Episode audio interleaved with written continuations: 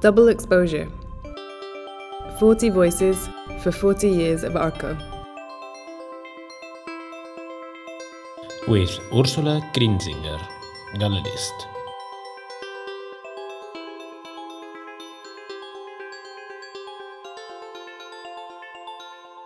Well, it was in uh, the early 80s uh, when I got to know, no, when we heard, I must say, because uh, in the art scene, in the European art scene, we always had the impression that uh, Spain still suffered a lot under the past regime.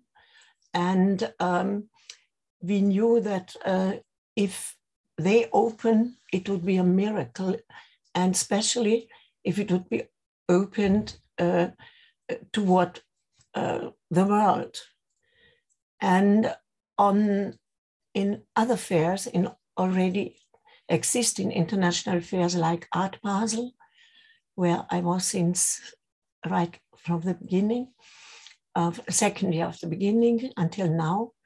Uh, you see, I'm a person who stays to the, uh, the to the decisions I do art-wise.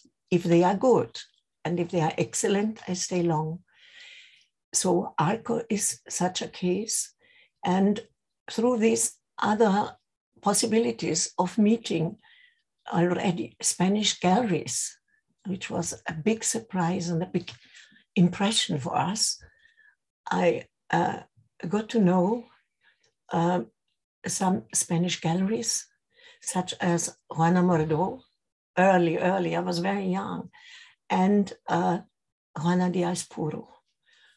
And um, then we heard about, uh, about a fair, that they want to do a fair, which was, we couldn't believe it. We all wanted to go to Spain. I had never been before in Spain. And so we we, that I mean, a lot of international galleries to this very first fair.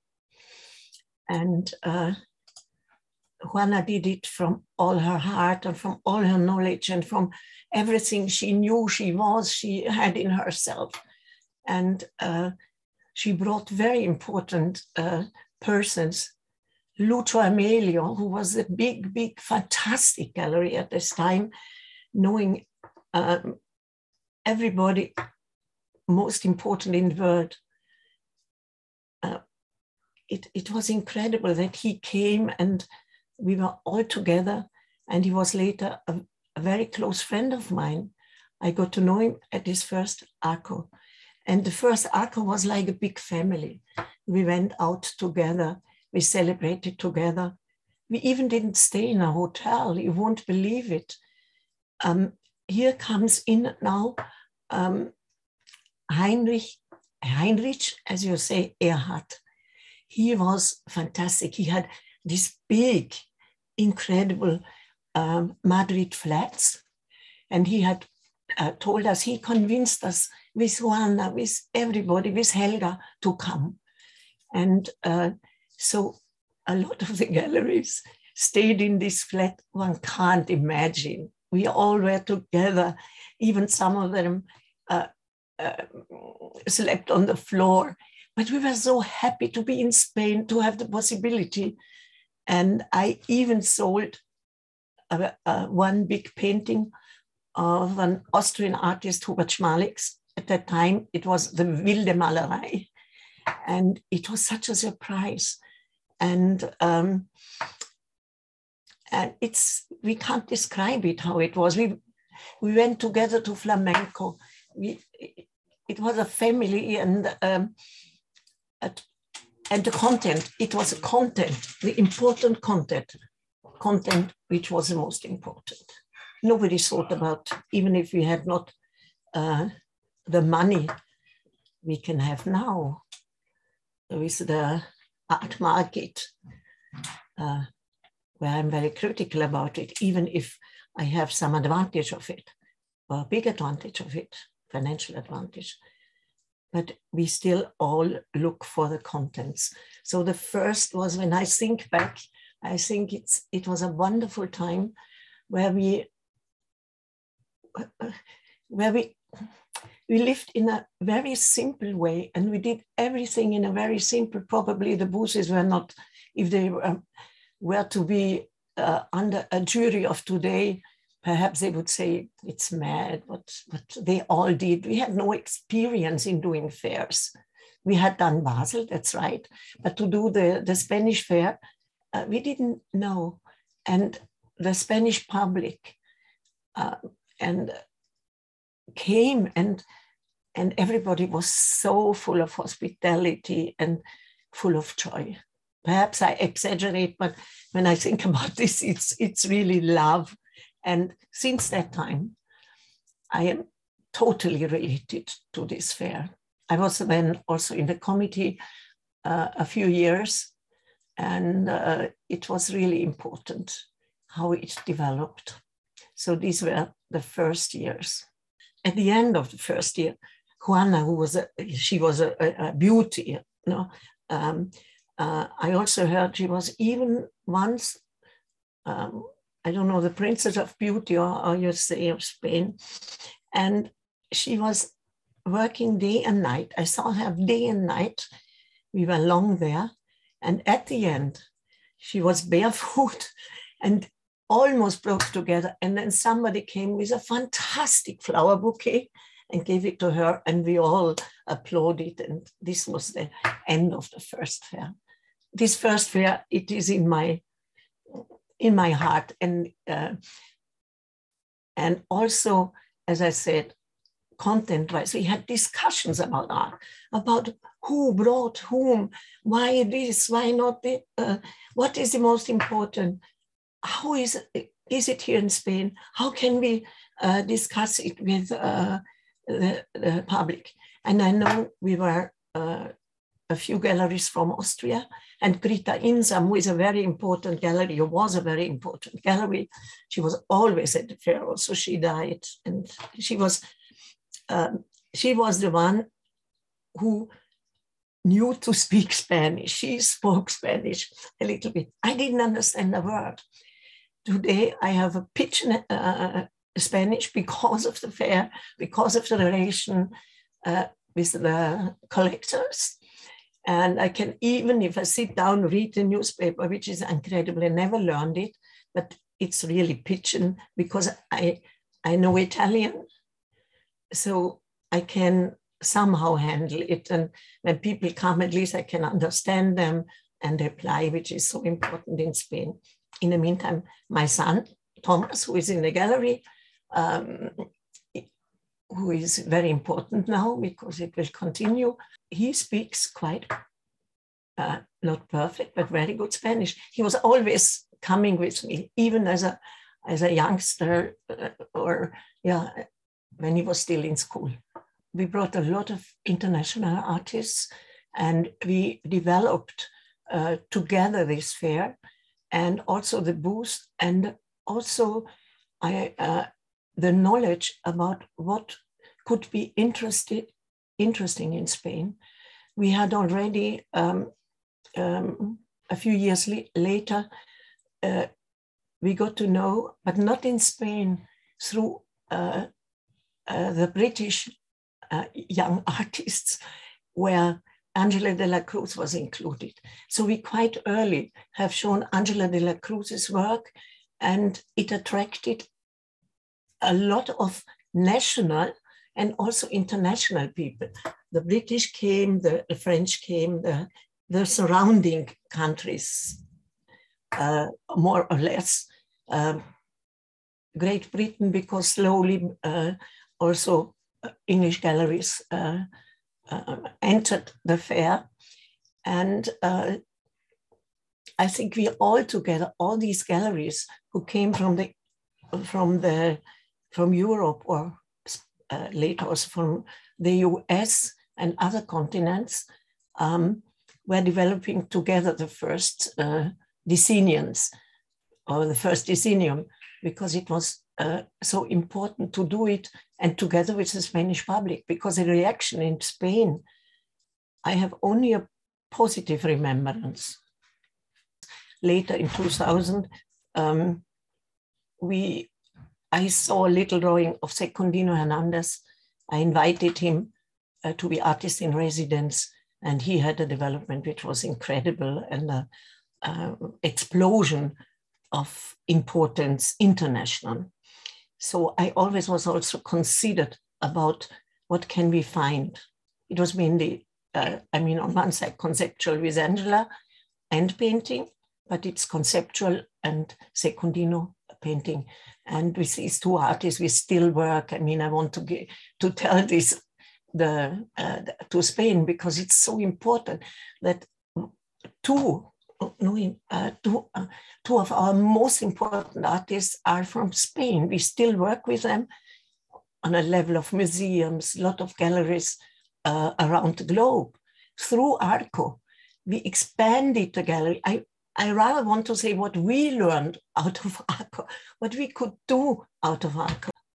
So I want to point out uh, a total other side that we had given uh, we had brought something, but we had received a lot also. Moments in an art fair. We came in a macho country, and um, and we felt it. And these incredible female uh, personalities, uh, who in the meantime are almost celebrities, um, had to to to to to fight to to work like um, all the ga- female galleries had really you don't know what fights what up and down you don't know gallery in the past went up and down and then surprisingly this fantastic up fantastic very critical very bad very good very excellent very very bad art market came where everybody was astonishingly we made money. Sometimes we made a lot of money. ARCO as an institutional context. Helga de Alvear and uh, Marga Sanchez and Juana de Aizpuru and Heinrich and Benitez and many more are fantastic. And they brought you all this. And you must think if Arco now is very proud, I come now there, um, about having uh, curators, directors, collectors, it's their local, international work that made it possible. So I think um, Arco really uh, should thank them, I don't know how many times, to all of us, but especially what they did for their country. And Helga is an outstanding personality. who Juana, outstanding. I mean, you have galleries and, and female persons that very early, you know, which are, and that is the important thing, females, female uh, galleries who can do incredible things. And so ARCO had the possibility, educated by the galleries, um, to bring the curators and to become an institution. And uh, the fair developed totally different from other fairs because uh, uh, they make the, the, foundation, the curators. We got to know so many curators through the uh, through ARCO, which I'm really I thank from all my heart.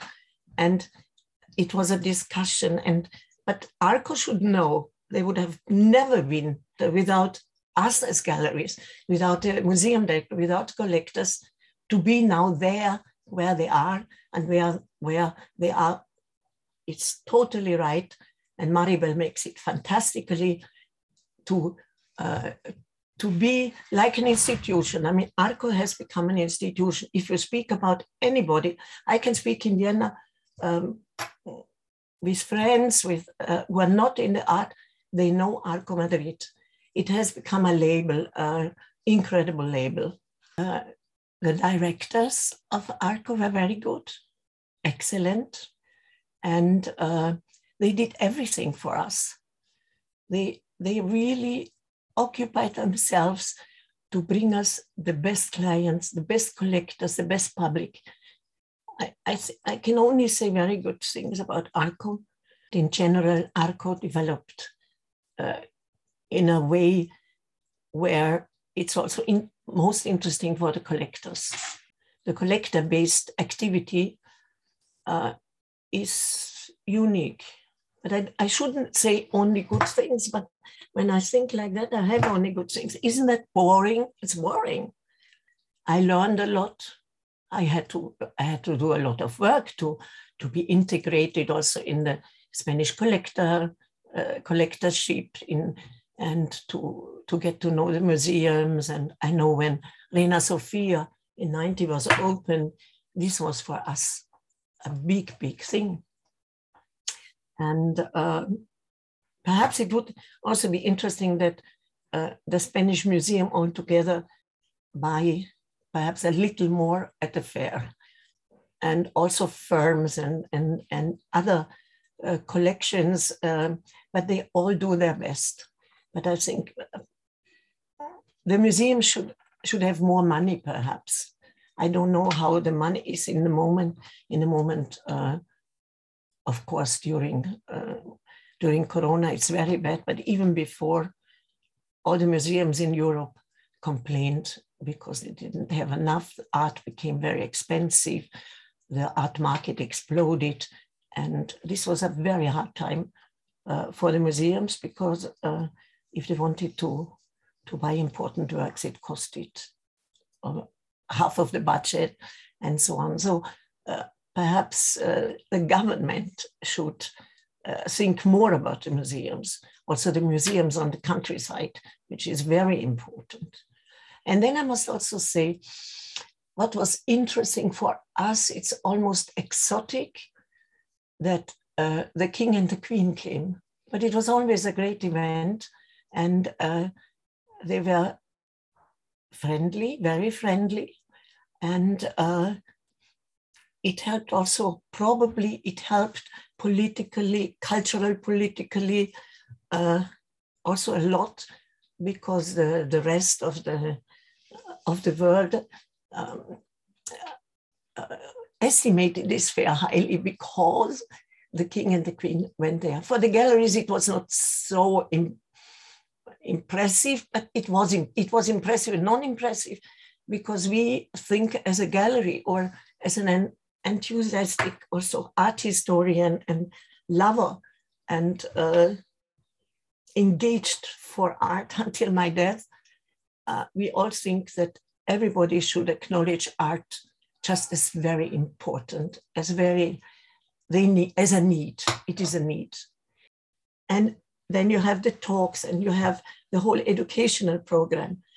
I I think it's a, a very interesting development, even if you look very neutral to it, because I was so always positive. I don't dare to be positive anymore because uh, other fairs will call me and tell what is it about. But um, I, I, I really, um, I think Arco did an incredible way. When you know it from the beginning, where there was nothing, you know where it came from, from the suppression, from the where where was it? I mean, this country suffered, and from this suffering, perhaps it's always also with artists. Perhaps it's necessary to be a giant like Arco to have suffered. Let's talk about the future of an art fair. I don't know where we go. It is a very, it is a very difficult time, I think.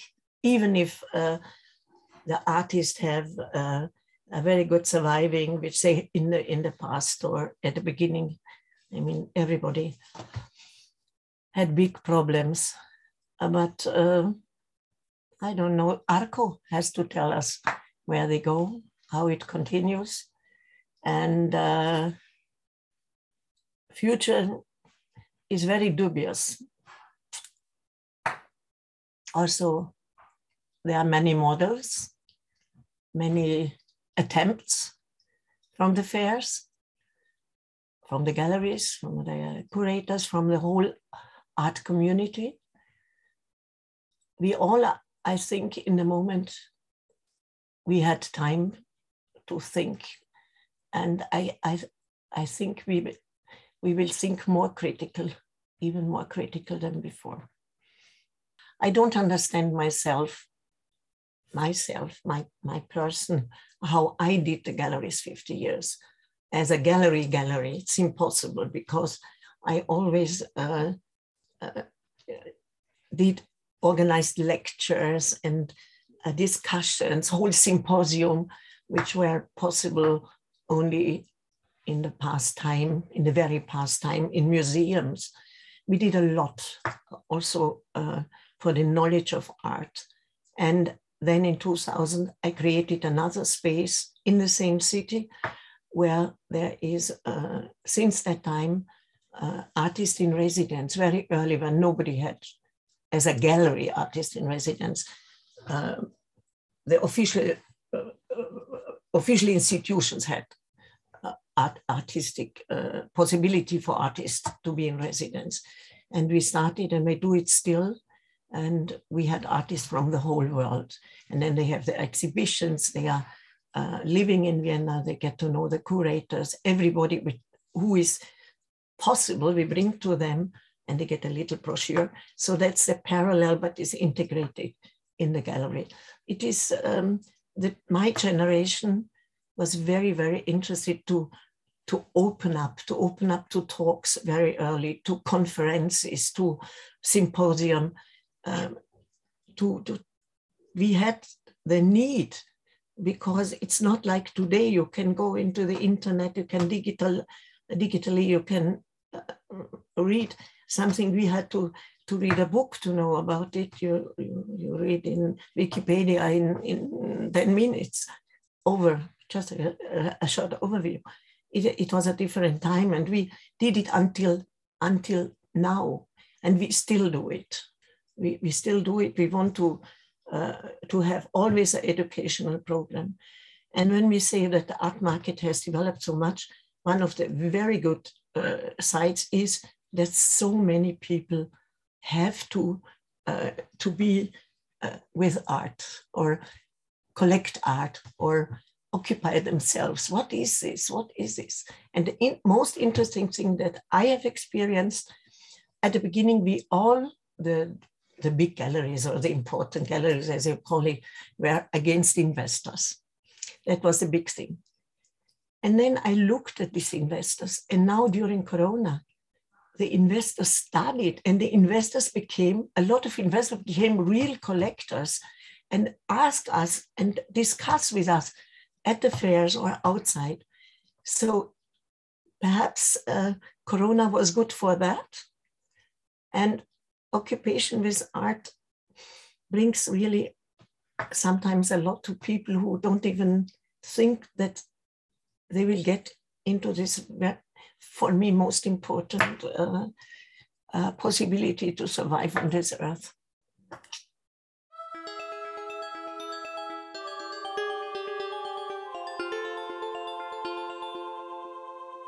Double exposure 40 voices for 40 years of ARCO.